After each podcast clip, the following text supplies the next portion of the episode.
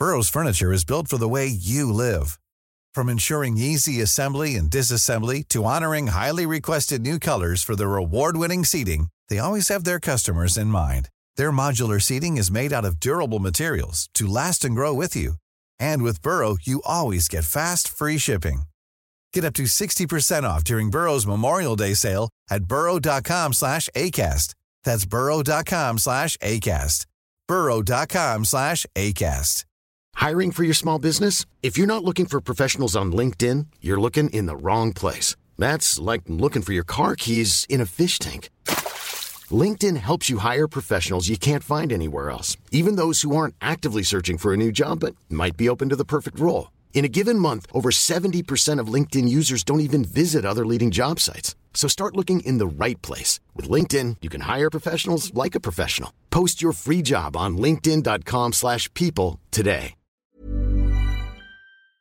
Hast du dir für dieses Jahr finanzielle Ziele gesetzt? Möchtest du vielleicht Geld sparen, um dir einen Traum erfüllen zu können? Oder hast du dir vielleicht schon lange vorgenommen, deine Ausgaben besser im Blick zu behalten? Stell dir vor, es gäbe einen einfachen Weg, wie du deine Finanzen aufräumen, unnötige Ausgaben eliminieren und deine Verträge mit nur einem Fingertipp rechtssicher kündigen kannst. Und das Ganze bequem per App, die auch noch dauerhaft kostenlos ist. Klingt utopisch? Hab ich auch zuerst gedacht, bis ich Finanzguru entdeckt habe. Die App Finanzguru ist wirklich eine großartige Möglichkeit, den Überblick über deine Finanzen zu behalten. Vielleicht kennst du Finanzguru auch schon. Die Gründerzwillinge Benjamin und Alexander Michel konnten 2018 in der Gründershow Die Höhle der Löwen Carsten Maschmeyer als Investor für sich bzw. für Finanzguru gewinnen. Mittlerweile nutzen mehr als 1,5 Millionen Menschen Finanzguru und lassen sich dabei unterstützen, ihre Finanzen zu organisieren und ihre Sparziele zu erreichen. Und es ist wirklich kinderleicht. Du lädst dir einfach die kostenlose App runter und verbindest deine Konten mit Finanzguru.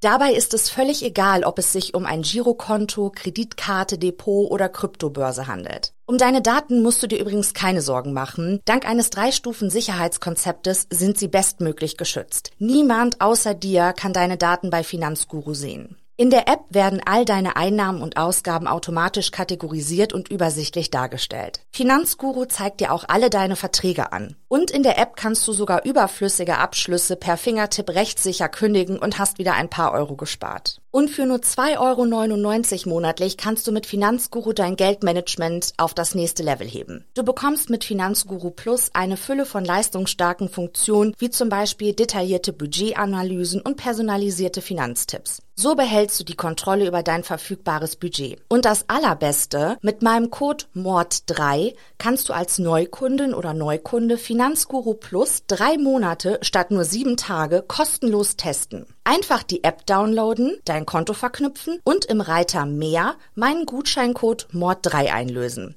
Warte aber nicht zu lange, denn der Code MORD3 ist nur 30 Tage lang gültig. Den Link zur App und alle wichtigen Infos habe ich dir in die Show Notes in meinen Linktree gepackt.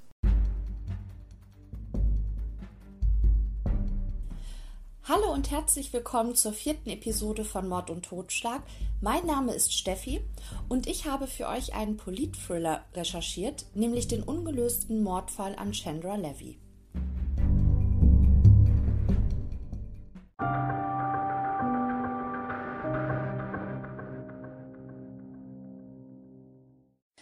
Chandra Levy wurde 1977 als einzige Tochter von Robert und Susan Levy in Ohio geboren.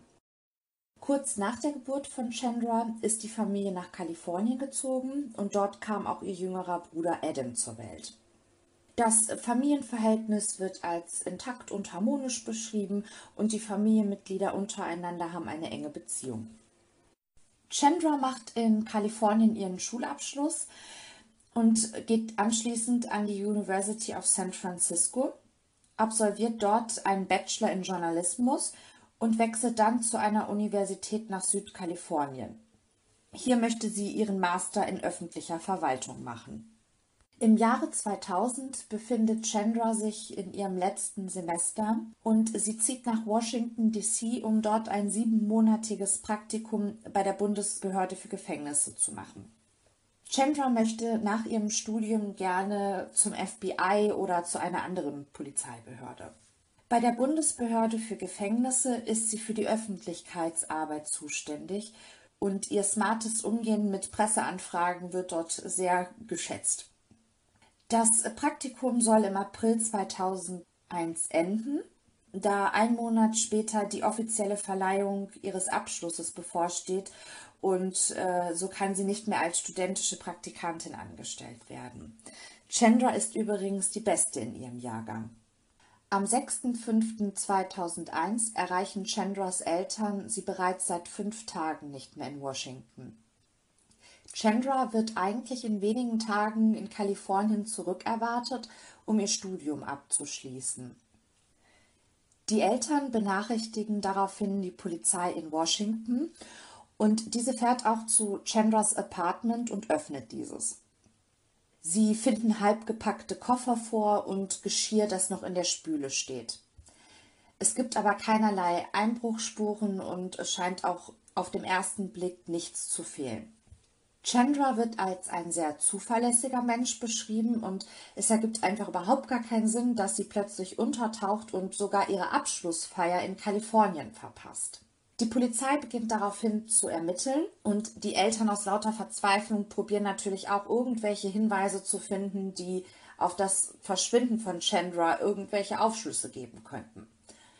Und so kommt es, dass sie die Telefonabrechnung von Chandra sich anschauen und dort fällt ihnen auf, dass Chandra immer wieder eine Nummer gewählt hat in Washington. Susan Levy entscheidet sich daraufhin, diese Nummer anzurufen, um nachzuforschen, wem der Anschluss gehört.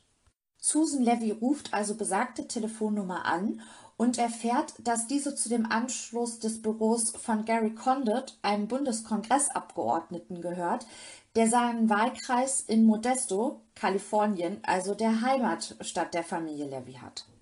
Gary Condit ist ein 53 Jahre alter Demokrat in einer republikanisch geprägten Gegend. Er ist dort aber sehr angesehen, er wird immer wieder gewählt. Er gilt als sehr attraktiv und charmant und man sagt ihm nach, dass er die Regeln des politischen Spiels beherrscht. Er wurde sogar mal als Kandidat für das Präsidentenamt gehandelt. Gary Condit ist mit seiner Highschool-Liebe seit 34 Jahren verheiratet und hat zwei Kinder mit ihr. Susan fragt sich, warum Chandra immer wieder Kontakt mit Gary Condit hatte. Robert lässt das einfach gar keine Ruhe und er entscheidet sich nach der privaten Nummer von äh, Condit zu suchen und findet sie tatsächlich auch im Telefonbuch. Er ruft Gary Condit darauf auf seiner privaten Telefonnummer an. Gary Condit sagt Robert, dass er Chandra zwar kennt und sie auch sehr schätzen würde, aber er kann der Familie leider nicht weiterhelfen. Über ihr Verschwinden wüsste er jetzt nichts.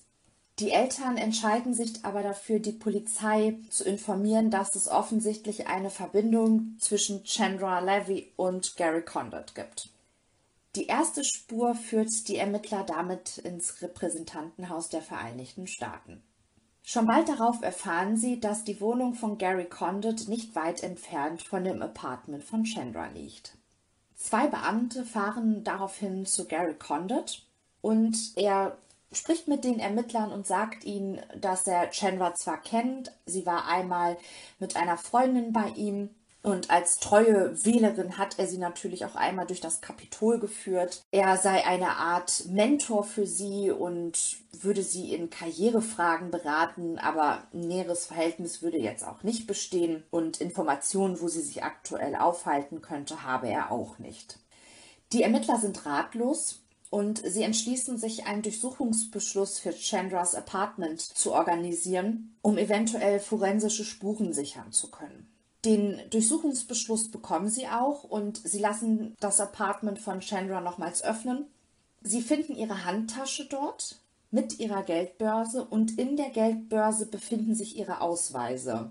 Sie hat also alles zurückgelassen. Das Einzige, das fehlt, ist ihr Wohnungsschlüssel.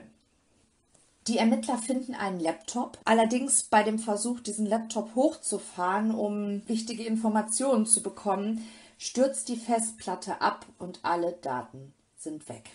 Nichtsdestotrotz, der Laptop und andere mögliche Beweismittel, darunter ein Anrufbeantworter, werden beschlagnahmt. Auf dem Anrufbeantworter sind vor allem Nachrichten von Chandras Eltern, aber die Ermittler hören dort auch zwei Nachrichten von einem Mann. Und an der Stimme können die Ermittler eindeutig erkennen, dass es die Stimme von Gary Condit ist. Die Ermittler wundern sich ein bisschen, da Gary Condit ja gesagt hatte, er würde Chandra nur flüchtig kennen. Und sie beginnen so ein bisschen an seiner Aussage zu zweifeln. Warum macht er falsche Angaben zur Art der Beziehung zwischen ihm und Chandra? Die Ermittler fragen sich, ob Gary und Chandra eventuell eine Affäre hatten. Und eine Affäre wäre für Gary Condit sehr heikel gewesen. Er hatte ja immerhin eine Frau und Kinder, war ein aufsteigender Polizstar in Washington. Jede brisante Nachricht hätte seine Karriere zerstören können. Und die Frage liegt einfach nahe, ob Chandra wegen der Affäre verschwinden musste. Familie Levy informiert die Polizei über ein Gerücht, das an sie herangetragen wurde. Sie hatten vor einigen Tagen einen Handwerker im Haus und Susan hat mit diesem etwas Smalltalk äh, gemacht und Irgendwann haben die beiden sich auch über ihre Töchter unterhalten und im Laufe des Gesprächs vertraut der Handwerker Susan an, dass seine Tochter eine Affäre mit dem Kongressabgeordneten Gary Condit hatte. Das Brisante ist, dass seine Tochter zu diesem Zeitpunkt erst 18 Jahre alt war. Seine Tochter hat ihm außerdem erzählt, dass Gary Condit sehr verschlossen und rätselhaft war Sie hat das Verhältnis daraufhin auch beendet im Streit. Und obwohl der Handwerker seine Geschichte kurze Zeit später widerruft, die Ermittler nehmen seine Aussage dennoch sehr ernst. Sie gehen erneut zu Gary Condit und dieser beginnt jetzt zu mauern und schweigt. Um den Druck auf Gary Condit zu erhöhen, gehen Robert und Susan Levy an die Öffentlichkeit mit ihrer Geschichte und sie geben Radio- und Fernsehinterviews. Die Medien haben ein sehr spezielles Interesse an Gary Condit. Seinerzeit war es so, dass er sich lautstark über die Affäre zwischen Bill Clinton und Monika Lewinsky echauffiert hat. Und wenn er jetzt eine eigene Affäre hätte, das wäre natürlich die Schlagzeile schlechthin. Und so kommt es, dass äh, Condit wirklich nonstop von Kameras verfolgt wird. Die Kameras sind wirklich ständig in seiner Nähe. Sie verfolgen ihn bis zu seinem Zuhause. Die Journalisten jagen ihn durchs Kapitol und rufen, wo ist Chandra? Durch diesen Druck, der auf Condit ausgeübt wird, wird natürlich auch der Druck auf die Mittler erhöht. Sie müssen endlich Ermittlungsergebnisse liefern. Und so entscheiden sie sich, die Umgebung von Chandras Apartment genau abzusuchen, um eben irgendwelche Anhaltspunkte zu finden, wo sie sein könnte. Sie durchsuchen leerstehende Gebäude. Sie suchen die Umgebung mit Hubschraubern ab. Spürhunde kommen zum Einsatz. Aber nach zwei Wochen rechnen die Ermittler eigentlich nur noch mit einem Leichenfund. Zudem durchleuchten die Ermittler das Umfeld von Chandra, denn sie wissen, dass eine Tötung sehr selten von Fremden an Fremden begangen wird. Meist besteht irgendeine Beziehung zwischen Täter und Opfer. Chandra hat nur sehr wenige Bekannte und einer davon ist Robert Kirchen. Robert und Chandra haben sich im Fitnessstudio kennengelernt und Robert war eigentlich so ein bisschen in Chandra verliebt, aber Chandra hat ihn abgewiesen und hat ihm gesagt, sie hätte einen Freund, das sei aber etwas kompliziert. Sie dürfe auch seinen Namen nicht nennen. Robert hat das so akzeptiert. Die beiden waren aber trotzdem weiterhin bekannt und befreundet und haben sich manchmal eben auch getroffen. Und so war es auch, dass Chandra drei Tage vor ihrem Verschwinden in Roberts Wohnung war und sie hat ihm ihr Herz ausgeschüttet. Sie hat Robert auch hier keine Namen genannt, aber sie berichtete, dass ihr Freund sein Mandat niederlegen würde, sich von seiner Frau scheiden lassen würde, um dann sie zu heiraten. Nach dem Gespräch mit Robert sind die Ermittler sich ziemlich sicher, dass Gary Condit der Liebhaber von Chandra ist und dass Chandra nicht nur eine Affäre mit ihm wollte, sondern sie wollte, dass Gary sich zu ihr bekennt. Die Ermittler nutzen jetzt auch die Presse als Druckmittel auf Gary und füttern sie immer wieder mit Informationen. Das heißt, es gibt jeden Tag eine Schlagzeile. Jeden Tag ist das Thema Nummer eins. Man kommt da wirklich nicht drum rum. Und natürlich Gary Condit auch nicht. Die Taktik der Ermittler geht auf. Am 23.06.2001 lenkt Condit ein und lässt eine erneute Befragung durch die Ermittler zu. Die Frage ist nur, was würde er preisgeben?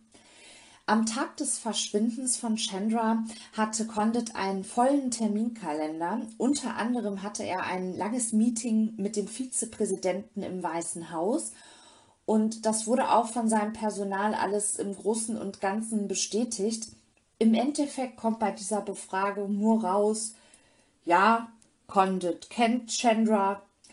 Sie war bei ihm im Büro. Sie war auch ein bis zweimal in seiner Wohnung. Aber das war's. Die Ermittler sind somit genauso schlau wie vorher auch. Dennoch erwirkten sie am 10.07.2001 einen richterlichen Beschluss, um die Wohnung von Gary Condit durchsuchen zu können. Allerdings finden sie dort keine Beweise und auch keine Hinweise, wo Chandra sich aktuell aufhalten könnte. Einige Tage später erfahren die Ermittler, dass es einen Zeugen gibt, der Gary Condit am 10.07.2001 nur wenige Stunden bevor die Polizei seine Wohnung durchsucht hat, beobachtet hat. Und der Zeuge berichtet äh, der Polizei, dass er Condit an einem Mülleimer beobachtet hat, wie er in diesem gewühlt hat. Und aufgrund der ganzen Berichterstattung, das Verschwinden von Chandra äh, Condit, der ja in Verdacht geraten ist, hat der Zeuge sich dazu entschieden, das der Polizei mitzuteilen. Die Ermittler durchsuchen daraufhin diesen Mülleimer und sie finden dort eine Uhrenbox. Diese Uhrenbox ist leer, aber an der Marke können sie erkennen, dass es sich dort um eine sehr teure Uhr handelt. Und die Ermittler fragen sich natürlich, warum wollte Gary Condit diese Uhrenbox loswerden? Also beginnen sie zu recherchieren und sie erfahren, dass die Uhr in Kalifornien von einer Frau mit dem Namen Jolene Argentini McCain gekauft wurde. Jolene wohnt in der Nähe des Heimatortes von Gary Condit in Nordkalifornien. Die Ermittler machen sich auf dem Weg zu Jolene, um mit ihr zu sprechen. Jolene erzählt, dass sie lange Zeit im Büro für Gary Condit gearbeitet hat und tatsächlich auch eine längere Affäre mit ihm hatte und im Rahmen dieser Affäre hatte sie ihm mal dieses tolle Geschenk gemacht, diese teure Uhr. Das war aber zu dem Zeitpunkt auch schon sieben Jahre her. Somit ist die Frage immer noch offen, warum muss er diese Uhrenbox verstecken? Jolene erzählt den Ermittlern auch, dass äh, Condit sie gezwungen hat, die Affäre geheim zu halten. Und er war ein sehr manipulativer und kontrollsüchtiger Mensch, das war nicht das, was Julien wollte und sie hat sich auch kurze Zeit später dann von ihm getrennt. Durch die ganze Berichterstattung in den Medien über den Fall Chandra Levy tritt auch Anne-Marie Smith, eine Stewardess, an die Öffentlichkeit. Sie gibt ein Interview im Fernsehen. Dort erzählt sie, dass sie ein Jahr lang eine Affäre mit Gary Condit hatte und zwar zur gleichen Zeit, als er mit Chandra zusammen war. Kurz nach dem Verschwinden von Chandra hat Condit sich dann erneut bei Anne-Marie gemeldet und sie gebeten, eine eidesstattliche Versicherung zu unterschreiben, dass sie nie eine Affäre mit Condit hatte. Das lehnte Anne-Marie aber ab. Seitdem wechselt sie ständig ihren Aufenthaltsort, fühlt sich nicht sicher und fühlt sich auch bedroht. Gary Condit streitet in den Medien nicht nur die Affäre mit Anne-Marie Smith ab, er streitet auch die Affäre mit Chandra ab. Das bekommt die Tante von Chandra, Linda Semsky, mit und es macht sie sauer, es macht sie rasend wütend. Sie hatte ein sehr enges Verhältnis mit Chandra.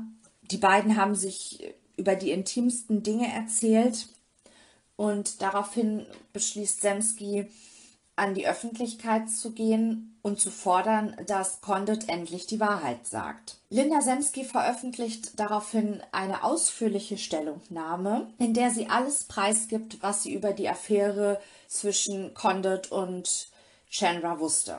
Sie sagt, dass Chandra verliebt in Condit war, fast schon besessen Dass die Affäre der beiden aber von strengen Regeln geprägt war, was sie nicht so nachvollziehen konnte und auch nicht gut hieß. Beispielsweise war es so, dass neben absoluter Verschwiegenheit es so war, wenn Condit und Chandra zusammen im Fahrstuhl gefahren sind und jemand ist in den Fahrstuhl zugestiegen, musste Chandra im nächsten Stockwerk aussteigen, damit niemand Condit und Chandra irgendwie in Verbindung bringen könnte. Ja, bisschen Banane irgendwie. Außerdem war es so, wenn sie Condit getroffen hat, dann durfte sie keinen Ausweis mitnehmen, kein Handy, nichts. Da muss man noch mal kurz darüber nachdenken, dass in ihrem Apartment alle ihre persönlichen Gegenstände gefunden wurde, außer ihr Wohnungsschlüssel. Da Chandra bei den Treffen mit Condit anonym bleiben musste und diverse Dinge ja in ihrem Apartment gefunden wurden, muss man sich die Frage stellen, ob Chandra Condit am Tage ihres Verschwindens getroffen hat. Zudem berichtet Linda Semsky, dass Chandra sich an einem Wendepunkt in der Beziehung zu Condit befunden hat. Sie wollte eine gemeinsame Zukunft mit ihm. Sie wollte, dass er sie heiratet. Sie wollte Kinder haben. Und so kam sie dazu, dass sie an dem Wochenende vor ihrem Verschwinden zu Condit gesagt hat, dass sie möchte, dass er seine Frau einweiht und ihr sagt, dass er sich trennt, um mit Chandra zusammen zu sein. Und es sei ein guter Zeitpunkt, das jetzt zu tun, da seine Frau zu der Zeit in der Stadt war. Die Ermittler sehen in dem letzten Punkt natürlich eindeutig ein Motiv von Gary Condit. Es kommt zu einer erneuten Vernehmung und dort gibt Condit auch endlich die Affäre mit Chandra zu. Mit ihrem Verschwinden hat er natürlich nichts zu tun. Informationen hat er auch nicht, aber es ist bereits zu spät. Die Öffentlichkeit glaubt ihm kein Wort mehr. Und bei den darauffolgenden Wahlen verliert Gary Condit über 20 Prozent der Stimmen und seinen Sitz im Kongress. Die Zeit vergeht und wir befinden uns mittlerweile im August 2001. Das heißt, Chandra ist seit drei Monaten spurlos verschwunden und die Eltern sind verzweifelt und leiden ohne Ende. Die Ermittler hoffen weiter auf Antworten von Gary Condit und sie führen weitere Suchaktionen durch, aber da kommt nicht wirklich was bei rum. Allerdings schaffen die Forensiker der Polizei es, die Daten von Chandras Laptop wiederherzustellen und so können wenigstens wichtige Informationen gesichert werden. Sie konnten die letzte Suchanfrage und den Browserverlauf von Chandra wiederherstellen. Und laut Datenanalyse zeigt sich, dass Chandra letztmalig am 1.5. um 10.27 Uhr online war. Unter anderem war sie zum Beispiel auf der Homepage von Gary Condot. Die letzte Suchanfrage war die Klingelt Manson, das ist ein altes Herrenhaus aus 1823, das im Rock Creek Park steht. Das ist ein guter Treffpunkt, um sich jemanden, um sich eben mit jemandem zu treffen, ein auffälliges Wahrzeichen. Und der Rock Creek Park befindet sich in unmittelbarer Nähe zu Chandras Apartment. Der Rock Creek Park ist 7000 Quadratkilometer groß wird durchzogen von einem ursprünglichen Bach. Es gibt dort sehr viele verwilderte Orte, felsige Gegenden und die Bewohner nennen es einfach der Wald mitten in der Stadt. Daraufhin kommt es zu einer erneuten Suchaktion. Diese gestaltet sich aber aufgrund der Umgebungsverhältnisse im Rock Creek Park als sehr schwierig. Es gibt Stellen, wo man eine ganze Zeit keinen finden wird, wenn er da zum Beispiel gestürzt ist und sich verletzt hat. Der Park wurde so gründlich wie noch nie abgesucht, aber die Polizei findet keinen einzigen Hinweis. Mittlerweile geht das Gerücht herum, dass Chandra bei ihrem Verschwinden schwanger war. Und auch wenn es nur ein Gerücht ist und man nicht weiß, wer dieses in die Welt gesetzt hat, so rückt es doch Condit immer weiter in den Mittelpunkt der Ermittlungen. Trotzdem stocken die Ermittlungen und die Eltern werden verständlicherweise immer frustrierter.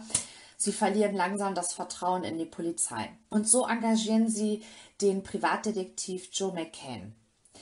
Dieser war viele Jahre Ermittler in der Mordkommission in Washington, hat dann im Drogendezernat in der Abteilung für Mord und im Anschluss beim FBI gearbeitet.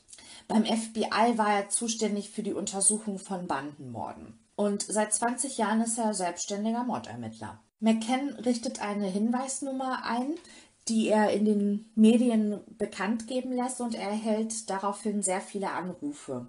McCain konzentriert sich aber vor allem auf die Hinweise, die sich auf Washington beziehen, weil er einfach davon ausgeht, dass Chandra irgendwo in Washington verschwunden ist. Aber dann bekommt er einen anonymen Anruf. Und dieser anonyme Anrufer gibt McCain einen interessanten Tipp. Er behauptet, dass Chandra in Kalifornien sei. Sie hätte Ärger mit einer Gang gehabt, aber mehr könnte er darüber leider jetzt auch nicht sagen, ansonsten würde er mit dem Tode bedroht. McCann bohrt und drängt diesen anonymen Anrufer aber und er schafft es tatsächlich, dass der Anrufer einem Treffen zustimmt. McCann ist natürlich sehr neugierig, was dieser anonyme Anrufer ihm dann berichten wird. Es ist nämlich eigentlich so, dass eine Belohnung für sachdienliche Hinweise ausgelobt wurde und die war wohl auch außergewöhnlich hoch, so dass dieser anonyme Anrufer sich auch einfach bei der Polizei hätte melden können und dort anonym, ja anonym jetzt nicht, aber er hätte eine Aussage machen können und die Polizei hätte sicherlich dafür gesorgt, dass seine Daten nicht an diese Gang weitergegeben werden. McKen und sein Partner fliegen daraufhin nach Kalifornien und treffen sich in einer Hotelbar mit diesem sehr nervös wirkenden anonymen Anrufer. Und dieser erzählt ihnen folgende Geschichte. Im Auftrag einer Gruppe habe er, dieser anonyme Anrufer, ein Wohnmobil gemietet, hat Leute in Nevada getroffen, da war auch eine Frau bei und da ist er sich hundertprozentig sicher, dass es Chandra Lee war. Er fährt diese Gruppe mit Chandra im Wohnmobil, also in die Berge. Und dort sollte Chandra sich einem Schwangerschaftsabbruch unterziehen lassen. Dieser missglückte, Chandra verstarb und die Gang hat sie einfach in der Wüste vergraben. Aber das war auch alles an Informationen, was McCain und sein Partner dort bekommen. McCain und sein Partner fahren daraufhin an den Ort, wo Chandra angeblich starb und er spricht mit den Menschen, die dort in der Umgebung wohnen, geht auch zu dem Ort, wo Chandra angeblich verscharrt worden sein soll und es stellt sich dann aber für ihn heraus, diese Geschichte, die der Informant da erzählt hat, die konnte nicht stimmen. Und er sagt das diesem Informanten dann auch in einem späteren Gespräch und fragt, wer hat dich beauftragt, mir das zu erzählen, mir diese Geschichte zu erzählen und mich auf die falsche Fährte zu locken. Und der Informant sagt, dass er 10.000 Dollar bekommen hat und dass er das deshalb getan hätte. McCain kann das gar nicht glauben, weil der Informant sieht so aus, als hätte er nicht mal zwei Dollar dabei. Aber er, zeigt ihm tatsächlich eine Tüte mit mehreren hundert Dollar Scheinen und McCain sagt, das waren sicherlich mehrere tausend Dollar, die er dabei sich hatte. Der Hintergrund dieser Story, der Informant war einfach ein Hochstapler, der so ein bisschen Aufmerksamkeit erhaschen wollte. Und er ist vorher mit seiner Story zur Zeitung gegangen, hat den gesteckt, dass er sich mit dem Privatdetektiv im Fall Chandra Levy treffen wird. Die Zeitung hat ihm daraufhin dann diese 10.000 Dollar gezahlt, um quasi die Rechte an dieser Geschichte zu haben. McCain kritisiert im Zuge dessen auch das Medienchaos, das im Fall Chandra Lee herrscht und auch den Umgang mit der Öffentlichkeit mit persönlichen Schicksalen. Und dann kommt der 11.09.2001. Einstürzende Twin Towers, das brennende Pentagon, der Flugzeugabsturz in Pennsylvania. Der Fall Chandra bekommt in der Öffentlichkeit kaum mehr Aufmerksamkeit. Und McCain bekommt kaum noch Hinweise. Die Polizei ermittelt auch nicht mehr weiter. Sie hat im Moment andere Prioritäten, zum Beispiel die Terrorabwehr. Sind einfach keine Ressourcen mehr da, um die 200 bis 300 vermissten Fälle pro Monat zu bearbeiten.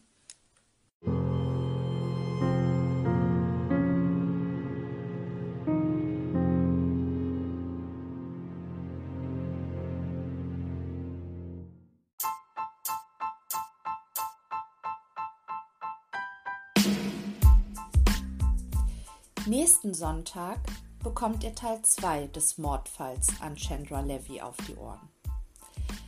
Dort geht es dann um einen Informanten, um einen schrecklichen Fund im Rock Creek Park, um einen neuen Verdächtigen und um Geheimnisse, die auffliegen.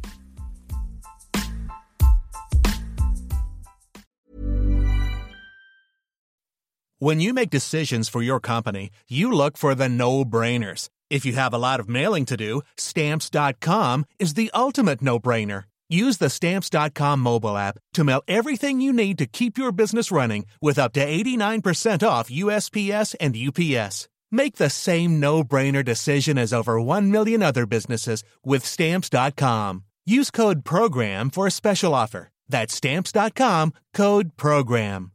Welcome to another round of Drawing Board or Miro Board. Today we talk brainstorms with UX designer Brian. Let's go. First question. You thought you'd see everyone's idea in the team brainstorm, but you've got a grand total of one. Drawing board or Miro board? Drawing board, right? Because in Miro, the team can add ideas now or later. And with privacy mode, we can keep them anonymous until they're good to share. Correct. Next, you need the best way to explain your idea, but all you have is a few sticky notes. Drawing board or Miro board? Drawing board, because, you know, in Miro, I could record videos, add text, images, links, and digital sticky notes, of course, present my thoughts the way I want. Right again. Now, you're looking for a past idea you thought was just genius. Only you could find. Oh, there it is. Drawing board or. Miro! All our finished and unfinished work lives in one place. And he's one.